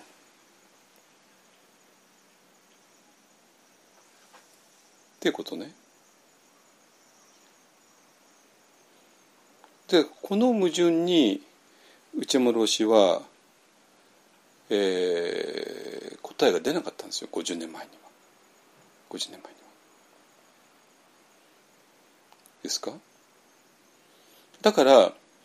私が今までずっと第五図の間違った解釈って言ってきたんだけどもその間違った解釈の方が、まあ、仏教の標準とは近いんですよ。そして世間の人たちとも近いんですよ。世間の平日の論理ではないんだけども月曜日から金曜日までの論理ではないんだけども土曜と日曜の論理では合うんですよ。つまり月曜日から金曜日まではみんな必死になって馬の目をねあの抜くような、えー、必死になってサラリーマンとして生活するだけども土曜と日曜日だったら、まあ、やめて、えー、それを手放して自然の一つとなる、ね、そういう、ね、それで、えー、自然が一番大事だよねとなってまあ、そこで極端にいっちゃう人もいてでその極端の例が反ワクチンだったっていうねそういう話なわけですね。だからずっと今ね反ワクチン運動をやっているその中心人物はどういう人だかっていうと大体、えー、東洋医学の人たちですね。でその東洋医学の人たちがどういう理論で反ワクチンを主張しているのかっていうとやっぱり自然免疫理論ですね。これはこれは全然嘘じゃなくて実際に彼らの書いてある本にちゃんと書いてありますからでこれはもうずっと言ってきたことだけど、ね、だからじゃあそれでいいの？反ワクチンにとどのつまりはなるような考え方でそれは確かに今までの仏教の理論とは合ってるしそして世間の休日の論理ともまあそんなにぶつからないでしょうけどもそれでいいの？っていう話なわけね。そしたら内山老師のあの自己漫画っていうね第一図から第六図あれ全く意味がなくなっちゃうわけなんですよ。ね。だけども永井さんがこの第一図から第六図までこれはもう画期的でもしそれが仏教と違うっていうんだったらば、えー、仏教の方が間違ってるっていうか、えーと、ツッコミが足りないっていうねいう、えー、ことですね。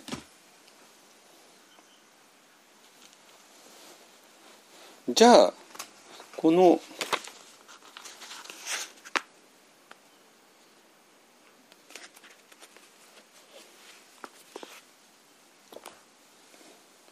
じゃあ大仏とか何を言ってるのかっていうとそれはただ単に頭を手放してこの体に戻ってその体を通して我々は自然とつながって全てと仏ととつながってだからもう我々は人工的なものは必要なくて自然が一番大事でえー、そうするともう人工ワクチンも必要なくてっていう反ワクチンになっていくだけなのか。ね、で実際に、えーと、そのこの禅の影響を受けた、えーと、東洋医学の人たちが実際に反ワクチンのあの運動の中心になってるっていう、まあ、実際の事実ファクトはあるわけですよね。じゃあそれでいいの？どうも良くないですよねまず大事に公衆衛生上非常に良くない。ねえーと、今9月10月がワクチン接種のもう本当に山場を迎えていてでここで接種率がちょっとでも落ちるとその後の日本社会の再起動が遅れてしまう。ね、なんとかしてあの接種率を8090%までに持っていかないとあのなかなかうまくいかない。でこれをもし止めるのが、えー、反ワクチンの理論ででその反ワクチンの理論のところにこの自然理論があったとしてでその自然理論が、えーと、第五図のそういう解釈から来たるとしたらちょっとちょっと私としては辛いんですよ。辛いわけ。で私は えー、まあ、実は辛くはないんだけど 辛くないというのはなぜかというと私はそういうふうには理解してないからなのね。いいですか？でじゃあ第五図はどういうふうに理解すべきなのかっていうとこのなんていうかな、えー、我々はそういうなんか第四図っていうこういう客観的な世界があってで客観的世界の中に A さんがいて B さんがいて C さんがいてそして山下がいてで山下には、えーと、肉体があって肉体には脳みそがあってで脳みそには、えーと、物事を認識するあの作用とか、えーと、感情とかがあってでで隣にはね仲間さんや入江さんがいてっていうような、えー、世界観ではなくて。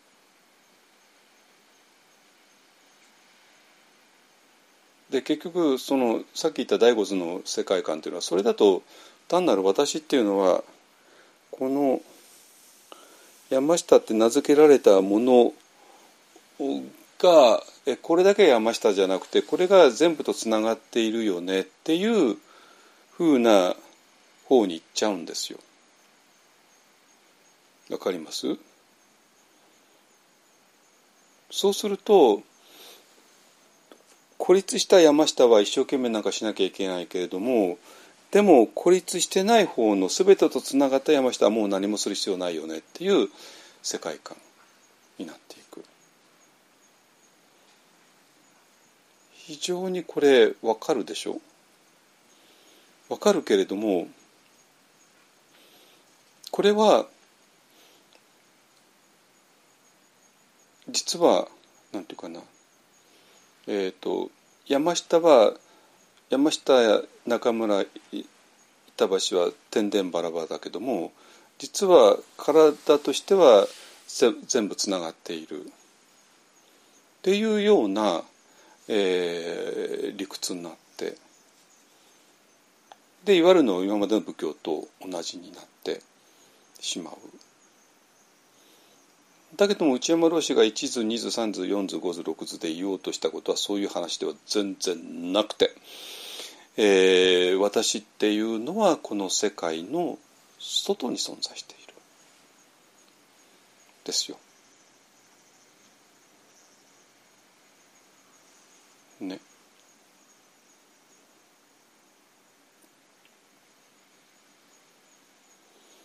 でそして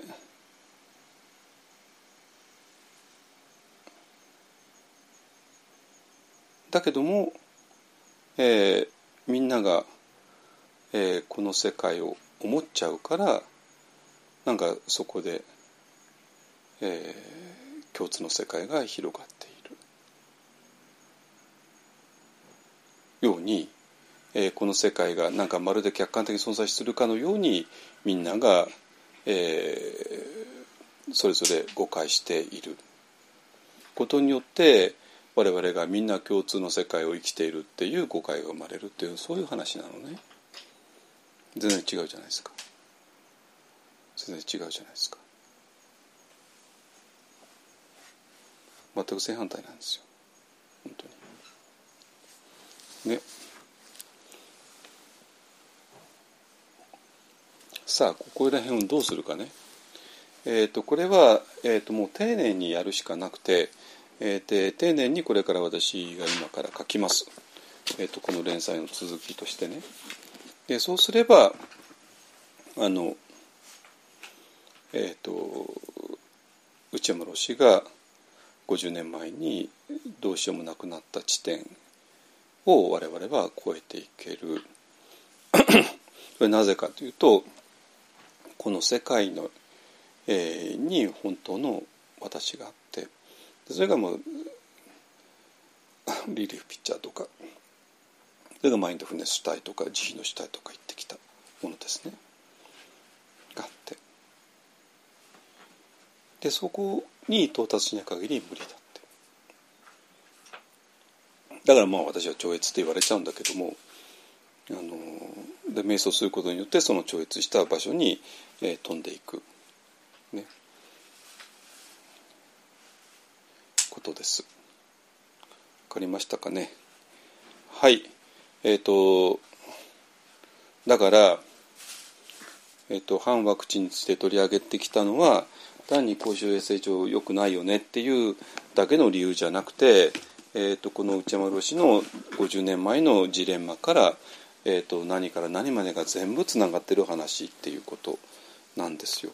でここれはね、えーと、なかなか皆さん理解しにくいかと思うけどもでもきちんとねあの私はこれ論理的に説明できると実は思ってるんですよ。でそれを今からやります。でそうするとあのどうしてもね一本案のやることが分かんない分かんない分かんない分かんない分かんないって言ってた人たちが多分分かってくれると思います多分皆さんがねあのね正直言うと皆さんはね世界っていうものと自分ってものと根本的に誤解してます。本当に本当に。世界っていうのは皆さんが思ってるようなもんじゃないです。で自分っていうのは皆さんが思ってるようなもんじゃないです。皆さんが思ってるようなものが自分だったら皆さんの命っていうのは本当に儚いもんですよ。あと何十年生きるんですがそう大して生きないですよ。でで終わって終わったら死んだら終わりですよ本当に。お墓が残るぐらいですよ、でもでもそれ全部違います。本当に。根本的な勘違いをしてる。根本的な思い違いをしてる。そういうことなの、でその思い違いを、えー、これからもうちょっとねきちんと説明します。だから、えーと自分は何か世界に対して、えっ、と世間の人が思ってるのとはちょっとずれちゃうんだよねって思ってるような人は、えー、とちょっと多分あなたの疑問に答えられると思います。でも世界ってのはこんなもんだよねと思ってる人には多分私らがやってることはちんぷんかんぷんだと思いますね。本当に。えー、普通のテラバダのお寺行っても日本の仏教のお寺行っても、えーと、一般でやってるようなことは一切やってないです。全然違うから。あの頭を手放して世界と一つだよね っていうぐらいは日本の禅寺でやってるけども、えー、それでいいんだったら日本の禅寺禅寺行ってください本当にね、えー、一本なんか来る必要ないです。だけどもそれに満足いかない人はちょっと一本は来て一本はしかそれやってる場所世界中にないです。地球上に。はい、えー、ここにもしかしたら何か世界の秘密を解く鍵があるんではないかなと思う人がいたらね是非一緒に解いていきましょう。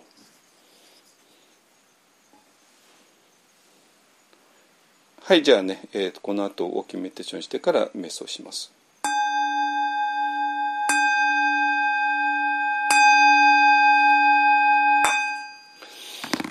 春上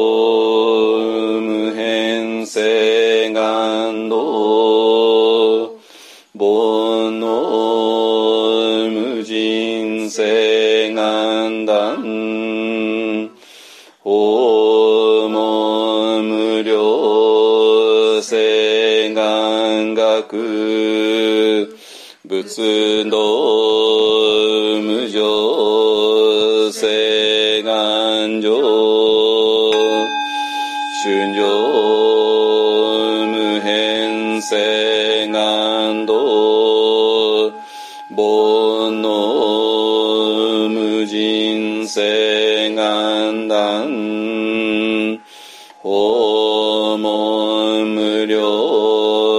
料性願学。仏道無常性願上春上無変性願道。煩悩無人性願断